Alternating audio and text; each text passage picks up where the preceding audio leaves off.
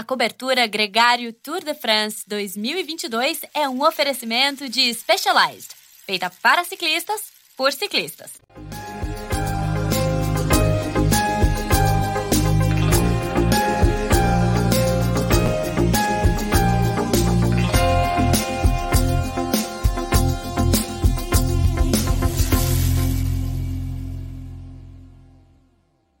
Olá, seja muito bem-vindo à cobertura Gregário Cycling Tour de France Specialized. É um grande prazer ter você aqui com a gente nessa transmissão ao vivo, mais uma vez diretamente aqui da sede da Specialized em São Paulo. Eu sou o Leandro Bitar e daqui a pouquinho o Nicolas Sessler entra para conversar com a gente. Agradeço a todo mundo que está entrando aqui na sala ao vivo, junto com a gente, é, para conversar. Deixe seu comentário. A gente tem aqui também o Álvaro Pacheco no backup, trocando uma ideia com vocês com o avatar do Gregário, é ele quem responde essas mensagens, mas eu vou colocar todo mundo aqui na transmissão também. Lembrando que essa é uma, uma apresentação, a nossa cobertura, ela tem um oferecimento da Specialized, mas tem também como os parceiros a Strava e o Z, a Z2. É, então a gente tem no nosso Stories a eleição do momento Z2, você pode escolher qual, qual foi o momento mais marcante do dia. O momento Z2 que a gente escolheu foi o Walt Van Aert quase se chocando com o carro, um dos temas que a gente vai falar aqui ao longo da transmissão. O outro momento C2 é a vitória do Simon Clark, um ciclista que estava aí prestes a ser aposentado compulsoriamente, achou uma vaga na Israel, foi para o Tour e conquistou aquela que ele disse que é a maior vitória da carreira dele, o sonho que se realizou. É, essas são as palavras que o Simon Clark usou para definir essa grande vitória. E do Strava, a gente tem trazido as informações direto do pelotão. O hub do Strava, do Tour de France, tem trazido as informações dos principais ciclistas. Vale a pena visitar, perder um tempinho lá olhando é, como foi cada etapa, como foi o desempenho de cada um, quem pegou o com ontem, por exemplo, e hoje não foi diferente. O Tadej Pogacar saiu da, da etapa com alguns cons pelo caminho. A gente fica sempre imaginando como é que é curioso é, um ciclista que pedala ali localmente ver a caravana do Tour de France passar e roubar todos os cons pelo caminho. Então, muito obrigado mais uma vez. O pessoal já está entrando aqui para participar da transmissão. E eu vou colocar ele, que eu já estava morrendo de saudade, o Nicolas Sessler. Nicolas, muito bem-vindo ao nosso boletim diário. Ontem você é, não pôde participar com a gente por um motivo muito nobre, inclusive, estava na fuga lá no Sibiu Tour e o Luciano Palharini te substituiu aqui a muito contento. Foi muito bacana a experiência com ele, mas também é muito bom ter você aqui de volta, cara. Fala, capitão. Fala, galera. Pô, honra é minha, né? Ontem ficou. Parecia que faltava algo. Eu vim escutando hoje de, de madrugada, quando estava voltando de viagem, o programa com Palha e, meu, me sinto até envergonhado de, de vir aqui gregariar. Eu tinha que estar gregariando para ele, né? O cara, como foi, quem foi, tantas vitórias na Europa realmente foi um programa muito legal, né? O Palha tem um conhecimento e, e, algo que ele viveu ali desde dentro no tour único, realmente. É um cara que a gente às vezes esquece, né? A gente fala muito no Murilo, fala muito no Mauro Ribeiro, mas ele teve uma carreira tão uh, grandiosa como, como os outros e, e ter todo o seu respeito. E é um cara que se comunica muito bem também, né? Foi muito legal acompanhar o, escutar o programa. Foi um bom substituto, né? Vamos ver se agora eu consigo manter o padrão, uma vez que ele, ele tirou um pouco na ponta do pelote. Agora vamos ver se eu consigo manter esse ritmo no mesmo padrão de qualidade. Não tem a menor dúvida, Nicolas. É claro que é sempre bom ter uma experiência igual a dele. Eu também gostei muito da conversa, eu já ouvi esse podcast que está lá disponível, ainda vale a pena ouvir, por mais que fale um pouco mais da etapa passada. Ele contou bastante das experiências dele de Tour de France, de trabalhar pelo camisa amarela, de planejar os ataques. Então é um papo que vale a pena, que não, não caducou, não. Agora, aqui o Fred e as pessoas que estão aqui com a gente, o Alexandre, o, o André Smilding e o próprio MTB Off-Road estão falando já sobre etapas, Nicolas, porque era uma grande expectativa, a etapa dos pavês, o que, que ia acontecer, como é que ia ser esse grande evento. Quando a gente olha o resultado, a gente até acha que foi pouco, foi, as diferenças foram mínimas entre os ciclistas, o Primus Roglic foi o mais prejudicado, mas até que todo mundo se salvou ali é como pôde. Mas quem assistiu a etapa ao vivo, quem tentou entender o que estava acontecendo, saía para beber água, quando voltava já mudava tudo. É, foi um dia muito difícil, principalmente para a Jumbo Visma, né, que teve muitos problemas e que conseguiu salvar a camisa amarela com o Walt Van Aert.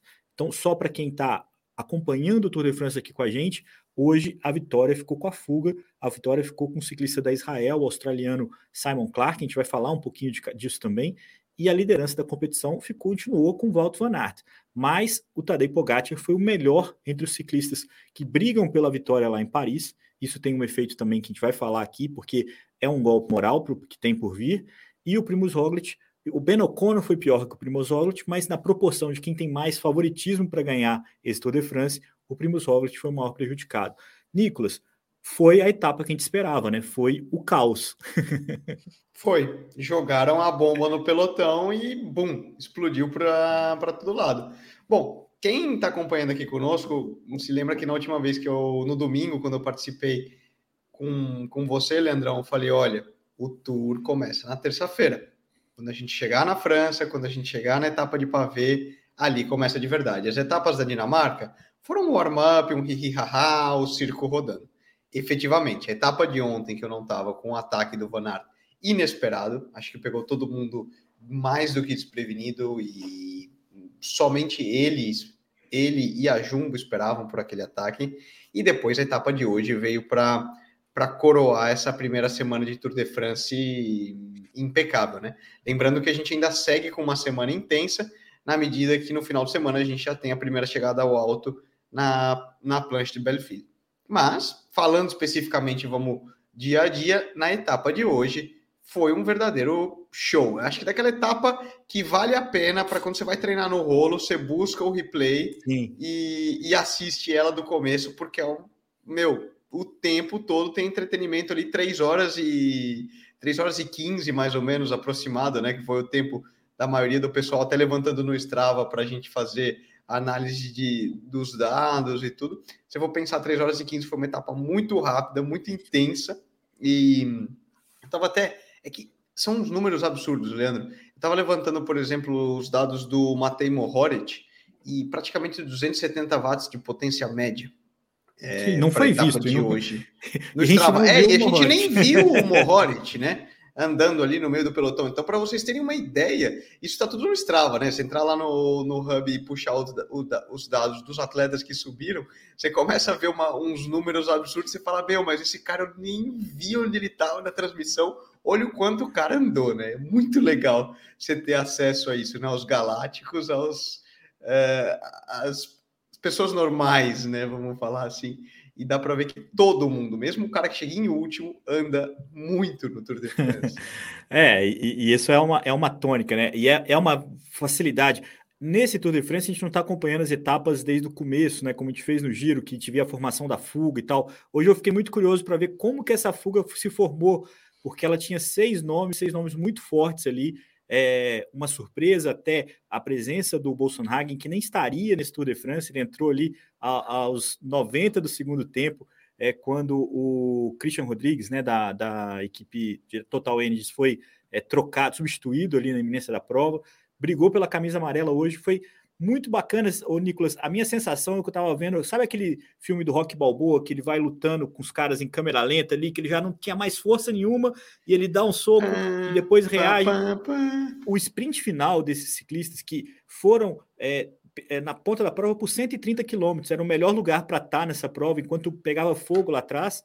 Esses ciclistas conseguiram sustentar uma vantagem que nunca foi maior do que 4 minutos e 15, conseguiram disputar a vitória no final ali no laço ficaram bem perto de ser neutralizados, mas era muito difícil se organizar. A gente não teve um pelotão, é, alguém que tomou conta do pelotão para se organizar. Mas com isso, a vitória ficou com entre esses ciclistas que jogaram suas cartas. O Bolsonaro parecia que era o mais forte no sprint, antecipou ali o quanto pôde e foi muito engraçado, cara, porque ele sentou Aí, o, quando o Simon Clark e o Taco Van der Horn foram passando por ele, ele tentou levantar do selim, não conseguiu, não tinha mais força, cara, não tinha mais nada ali. Ele sentou logo de volta e, e se contentou com o terceiro lugar. É, quase que ele ultrapassa o Nilson Paulus na, na chegada, é, no tempo absoluto, né?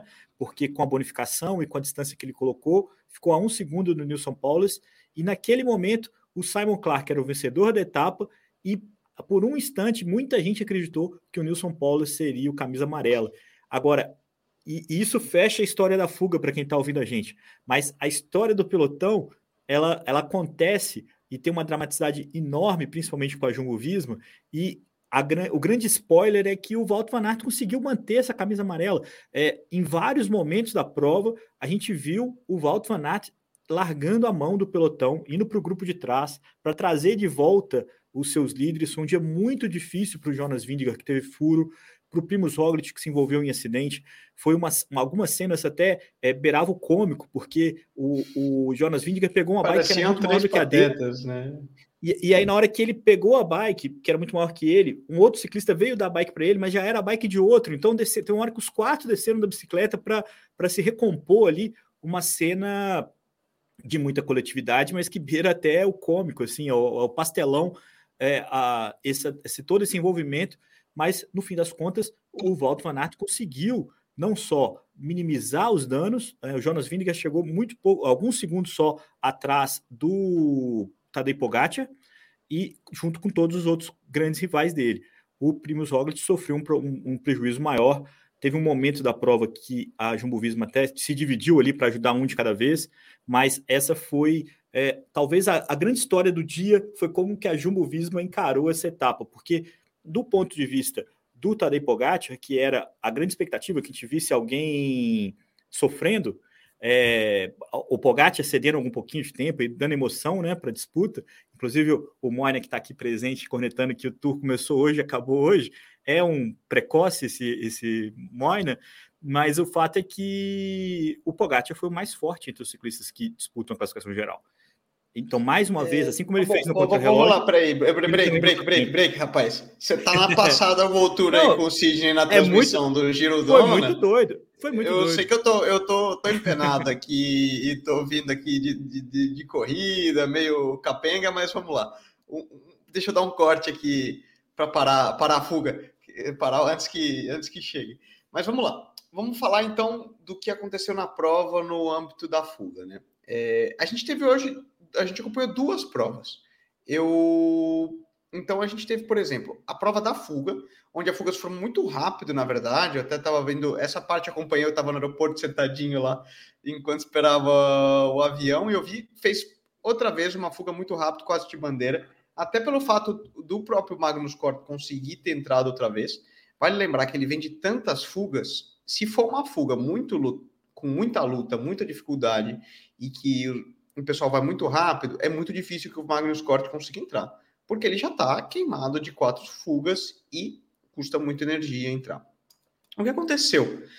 Um, algo parecido com o que a gente vê algumas Paris, é, em Paris-Roubaix em outros anos a fuga abre uma vantagem, eles acabaram, o restante do pelotão fica numa certa tensão, um olhando para o outro ali. Então, cara, Jumbo vai tirar? Jumbo não queria tirar para guardar as balas para quando chegasse no trecho de pavê.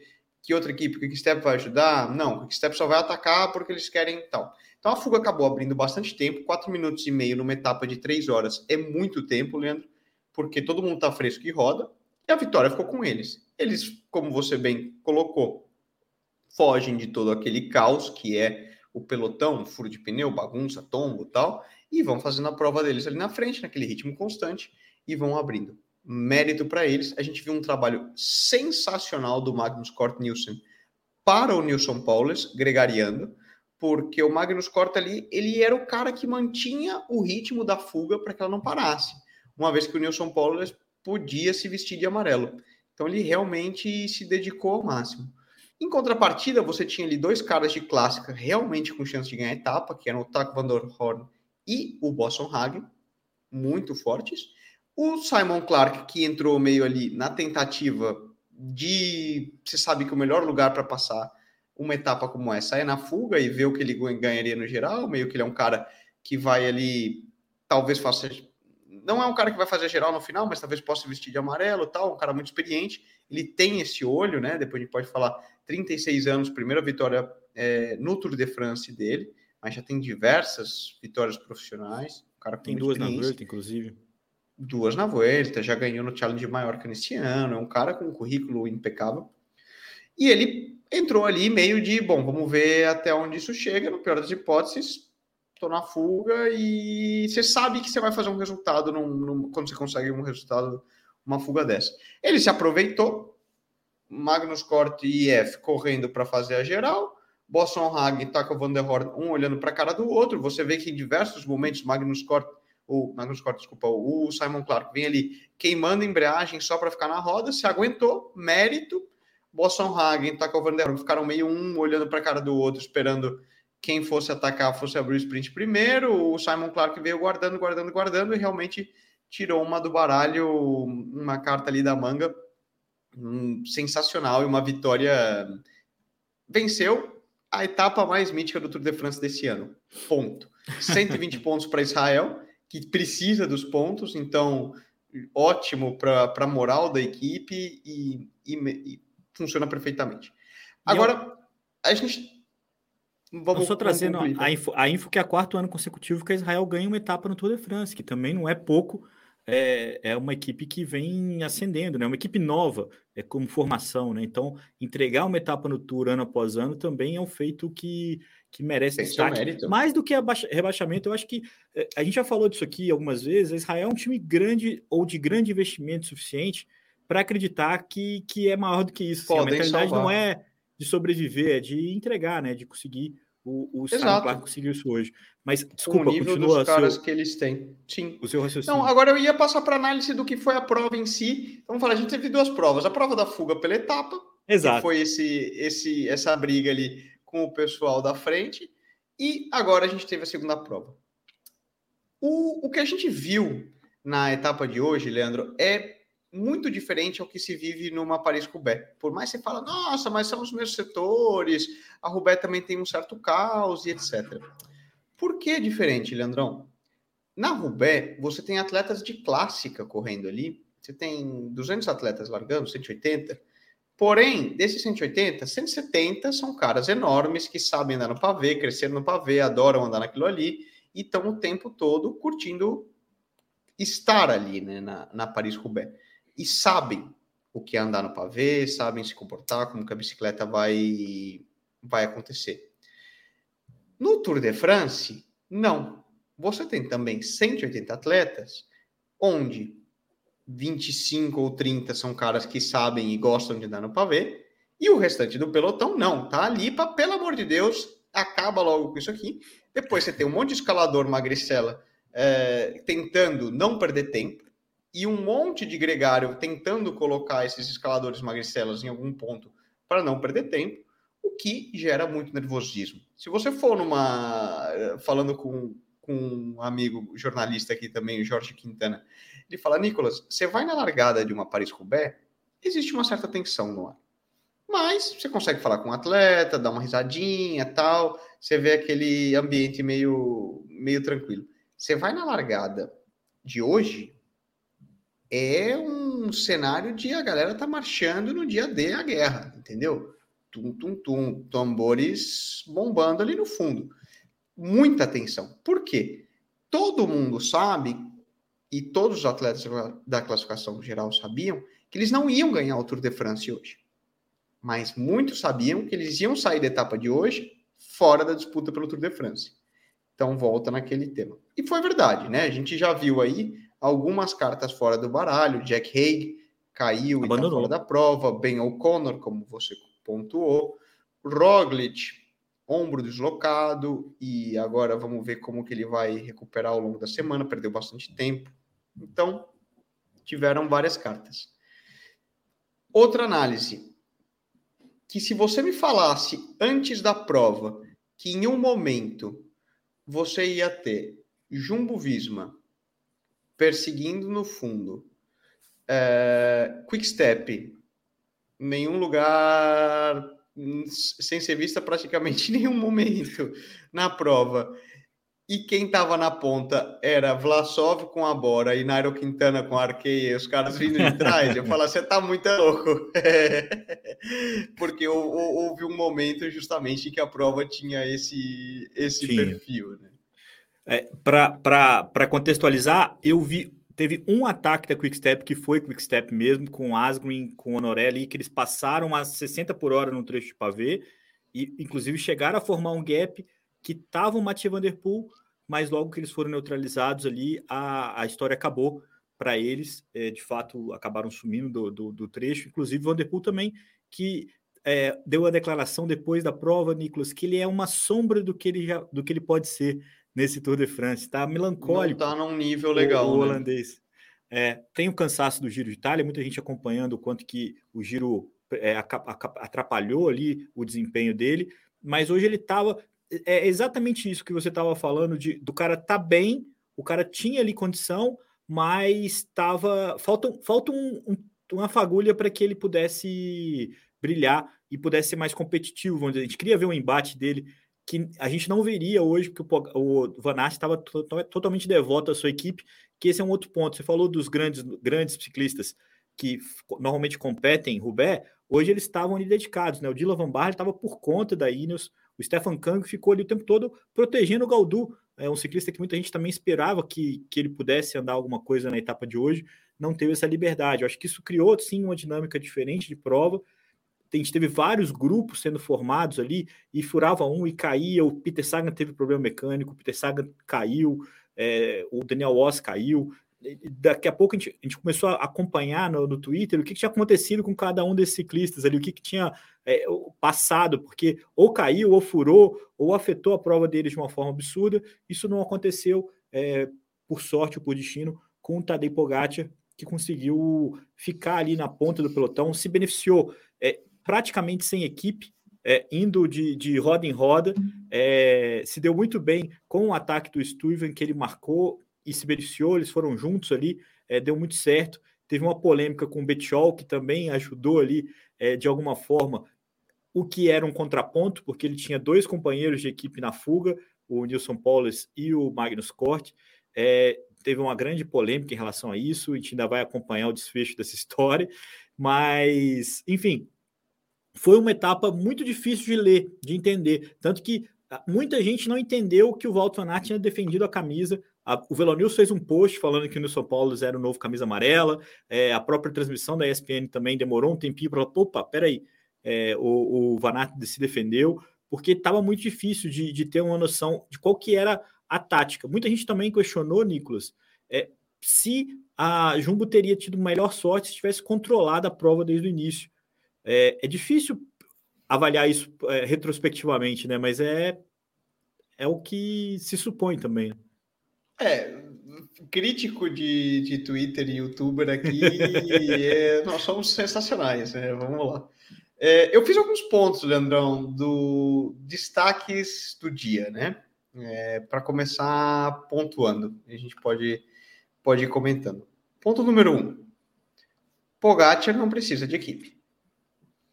Ele deu um, um show, uma demonstração de habilidade técnica de pernas e de capacidade de posicionamento sensacional. E sozinho, sem ninguém.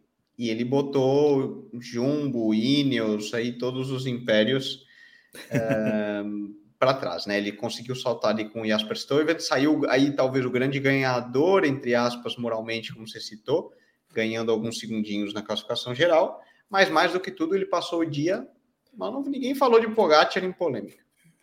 Sim, em Número... apuro, né? Número 2. Jumbo Visma ainda não aprendeu a ganhar o Tour de France. É, e isso ficou claro nessas primeiras cinco etapas. E aí, prioridade é Van Aert, camisa amarela, prioridade é Vindegar, prioridade é Roglic.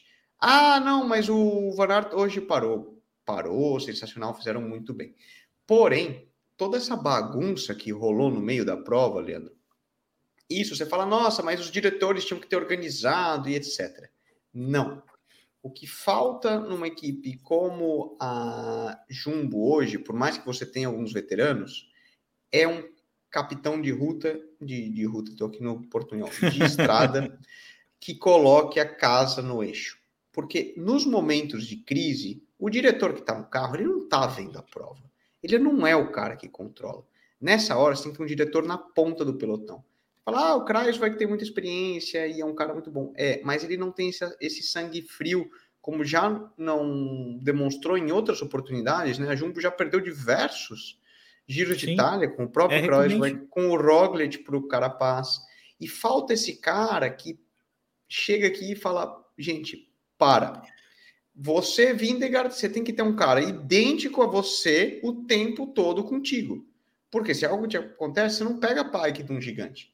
E, e, você vê que o dia começou torcido para a equipe, não foi ah, se eles tivessem controlado a prova. Não, Leandro, porque é um tipo de prova tão explosiva que você põe um gregário lá para controlar, de repente te vem o pelotão inteiro e faz vrum.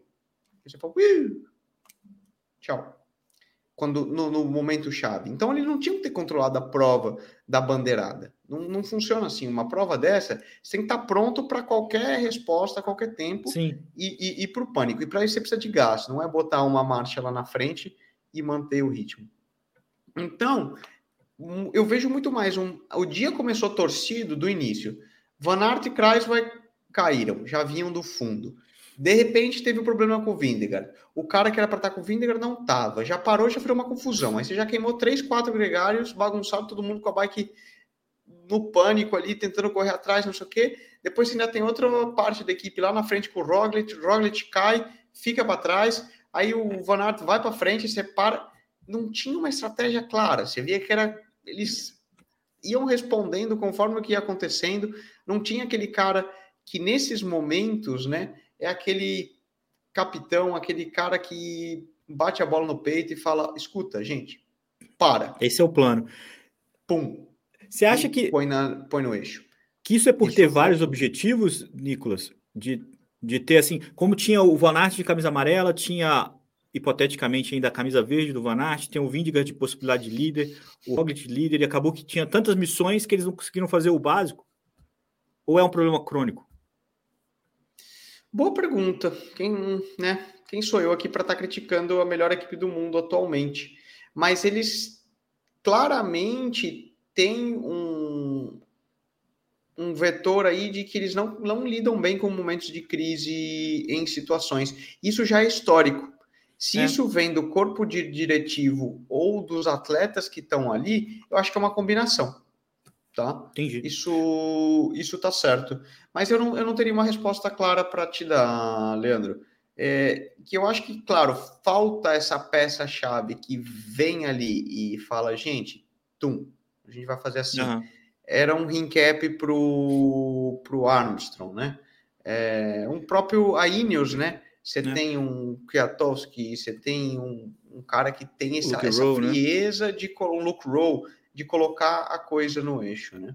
O então, Vinga falou não que estava muito nervoso, que, que ele estava muito nervoso, que, que o problema da bike dele foi a corrente que agarrou. Que se ele tivesse abaixado e puxado a corrente, ele teria colocado ela no lugar e ter sido mais rápido. Olha como é que é, é, o pânico, né? E é o que você falou da tensão pré-prova que o, que o Jorge falou, era o que gente, é o que a Jumbo exibiu hoje nessa largada. Agora, você tem outros pontos aí? Eu acabei te cortando, queria que você concluísse os seus pontos de destaque. Vamos lá, vamos lá. Eu levantei também Ineos.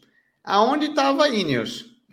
Para mim, eles estavam correndo igual a Burgos, BIB, essa galera aí nas corridas. É. Na roda e sobrevivendo, não pondo a cara. Algum momento de Lambardi foi ali para a ponta, mas para Ineos, que ganhou a Paris-Roubaix, também senti falta de um, de um poder maior no final das contas, saíram aí meio que ilesos dentro da, da história toda. E basicamente foram aí, eu acho que até para não estender demais, né, os três pontos que eu queria analisar, que são os três favoritos aí ao Tour de France, né, que é Pogacar, Jumbo e Ineos. Agora... Dentro da análise. Senti falta da Ineos mais proativa e tentando aproveitar a debilidade da Jumbo. Esse que foi o é, principal isso... fator. Isso, o principal ganhador, só para concluir, né? Que a gente não pode deixar de mencionar, para mim foi a Bora. Bora também, Bora e Pogacar foram uh, as duas equipes que passaram da, da melhor maneira. Bora sempre ali na ponta, tirando com a coisa meio que controlada, Politi e Schaffman trabalhando ali para o Vlasov, é. sempre bem posicionados e as coisas funcionaram de uma maneira legal. Eu também acho, acho que a, você tem razão, mas eu, ao mesmo tempo acho que a Ineos fez uma prova muito consistente, mas muito burocrática, muito discreta. Realmente, eles passaram sem grandes apuros, mas também sem grandes é, atividades. A gente vai ver como é que eles vão se organizar. Inclusive, essa é uma curiosidade que a gente pode falar daqui a pouco, de como é que essas equipes vão tentar, de alguma forma, dar graça nessa disputa é, com o Roglic, se o Roglic vai ter condição de tentar alguma sorte, um ataque que seja. É, ou se eles vão focar é o, no, no O Roglic, né, Leandrão, vai ficar agora a ver o, como vai ficar a lesão dele, né? Lembrando é. que no tombo dele já foi é, diagnosticado, ele teve um... ele deslocou o ombro. Conseguiu é, terminar no lugar, etapa, é. colocou no lugar e tal. Agora, não quem é assim. eu toca na madeira não, nunca desloquei. Agora, a gente não sabe o quanto isso vai afetar no nível de performance de um Tour de France ou não. Vou colocar aqui. É, exatamente. Vou colocar uma corneta aqui na tela que o Smith falou que a Ineos foi bem, porque o Geran Thomas não caiu, né? Tipo, manter o Geran Thomas e o Yates em pé é uma vitória. Tem razão, André. Foi muito bem. Você tem, você tem toda a razão aqui. Nicolas, falando em recuperação e falando do que vem por aí, deixa eu colocar aqui o slide da etapa de amanhã. Uma etapa de 220 quilômetros que vai ser. Se essa foi uma mini Roubaix, amanhã a gente vai ter uma mini clássica nas Ardenas, é, uma prova que vai visitar a Bélgica a gente vai ter uma boa disputa por lá. Eu, enquanto a gente olha o mapa, eu queria só passar aqui a classificação entre os favoritos, porque o Pogacar é, é o melhor deles. O Vingegaard está a 21 segundos atrás do Pogacar, o Adam Yates a 29, o Geran Thomas a 31, então quer dizer, os dois ciclistas da Ineos ainda com possibilidades, o Vlasov a 37, o Dani Martinez a 50. O Henrique Mas conseguiu passar a etapa de hoje a 1 minuto e 2 só atrás do Tadej Pogacar Aí você tem o, Caruso a 1,40, o Primus Roglic a 2,17 do Pogacar. Esses tempos são em relação ao Pogacar, tá? E o, e o O'Connor, que já está a 4 minutos e 15. É bastante tempo para o Ben O'Connor, mas a gente lembra que foi isso que ele viveu ano passado também, quando ele perdeu tempo na primeira semana, teve a chance de ir para uma fuga, ganhou etapa e entrou na geral, mais ou menos como o Jan Hirt fez no Giro, um movimento pendular de que não é favorito, de quem é meio outsider, que eu acho que é o cenário que ele ocupa a partir de é. agora. Então, esse Montanha é o cenário. russa do pelotão, né? Tipo o Guilherme Martin, profissional nesse, nesse tipo de, de jogada. Esse é o cenário, e eu queria também passar as camisas, porque o programa de ontem a gente não passou. O Walter Van Aert segue de amarelo, é, ele tem 13 segundos de vantagem para o Nilson Paulus, que está em segundo. É, depois vem o Bolsonaro a 14, e aí já chega o, o Tadej Pogacar. A Verde continua com o Van Aert também, com 178 pontos. O Fábio Jacobsen, que está buscando as metas intermediárias, está com 126, está ali na cola dele. O Magnus Corte está com 86. Esses são os três melhores na camisa verde.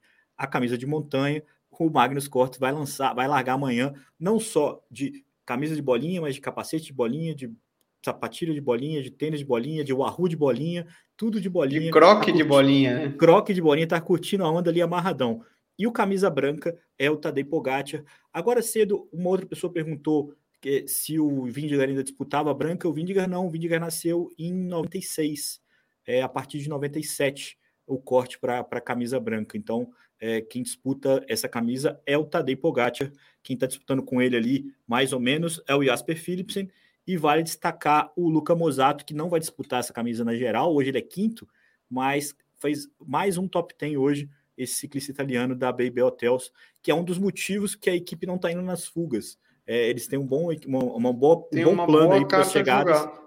Então, é, confesso que eu não tinha o Mozato, não conhecia o Mozato, Leandrão, apesar de ter, eu fui, quem que é esse cara? Tive que dar uma buscada, nunca corri nada com ele, não, não conhecia, mas está fazendo um excelente Tour de France, né?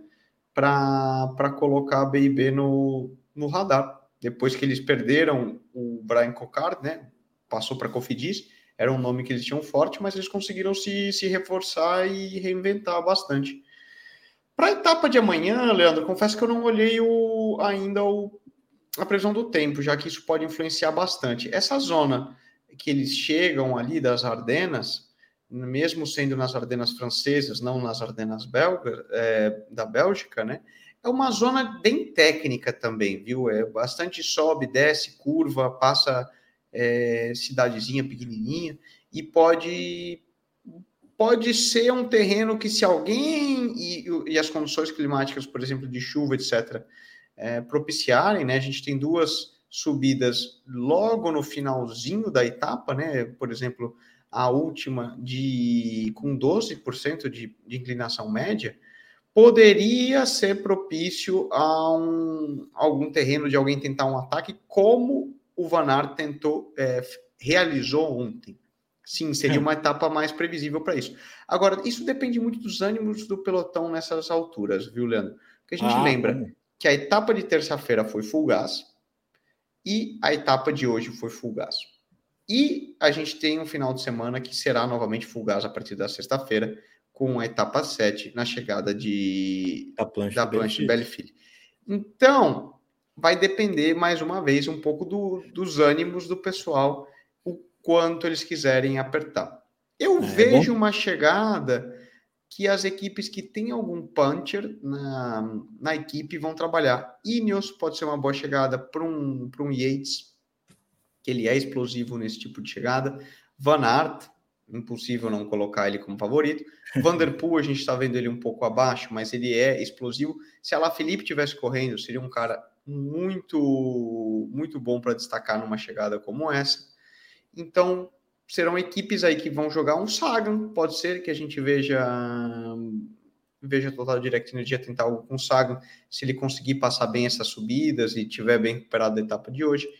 Então, é um terreno que é difícil é difícil prever exatamente o que vai acontecer nesse nesse âmbito. Eu acho que o mais provável é que seja aí um, um sprint com o pelotão de um grupo reduzido, fazendo, porque a, mais uma vez a chegada é picando para cima, né? Então, leve, Sim. numa subida leve, então deve lembrar aí um pouco as clássicas de, de Ardenas que a gente acompanha ali, né? Tipo uma flash, algo do tipo. É. Acho que vai ser uma boa etapa, tem que ficar muito atento à formação da fuga, quem que vai conseguir saltar, porque também pode ser decisivo com esse dia de cansaço e expectativa para amanhã também. Tem muita gente que ainda pode é, até vestir a camisa amarela nessa etapa da, do dia seguinte da plancha da Bellefields, onde a gente vai ver ali, provavelmente já, uma consolidação da, da classificação geral com alguns dos principais favoritos tomando as rédeas. Pelo andar da carruagem, a gente pode até ver o Pogacar já de amarelo, nessa sexta-feira. Nicolas, eu vou me despedindo de você, agradecendo todo mundo que está aqui comentando aqui com a gente. O Moina falou que foi o Sagan que ganhou uma chegada bem parecida com essa em 2017. O André Smilden está apostando no Tom Pitcock, é uma boa aposta. O Pitcock está sendo aposta, é, participativo, verdade. não parece tão solto, tão explosivo, mas está aí sempre muito bem colocado. E a gente se encontra amanhã para falar sobre isso. É, essa é uma, uma certeza que amanhã tem boletim gregário às 5 da tarde aqui ao vivo e que quem perdeu alguma parte dessa conversa ela vai estar disponível aqui no YouTube e logo mais no seu player de podcast favorito. Todos os dias eu, Nicolas Sessler e alguns convidados trazendo tudo que rola aqui nessa nessa etapa. Olha o Pedro Barbosa aqui apostando no Felipe Gilbert. Essa aposta foi do Murilo Fischer no boletim dele, viu, é, é, Pedro? É, é difícil acreditar, mas sem dúvida, se o Gilberto de 2011, 2012 largasse, seria um favoritaço para essa etapa. É, e, se, e eu torceria muito para ele, mesmo desse jeito que ele está hoje, que ele consiga um bom resultado. É um cara muito legal. Muito obrigado para a Pri, que está aqui com a gente, colocando ela na tela, o Franklin também. E muito obrigado a todo mundo. Um grande abraço. Lembrando que tem bastante coisa para a gente apresentar para vocês nos nossos stories. Tem o Momento C2 para votar lá, se você ainda não votou, daqui a pouco sai o resultado. Tem também o Nicolas Sessler trazendo as informações do Strava do, do Tour de France. Visite o hub do Strava e, e se ligue lá no que faz os melhores ciclistas do pelotão. Nicolas, um grande abraço. Valeu, capitão. Até amanhã.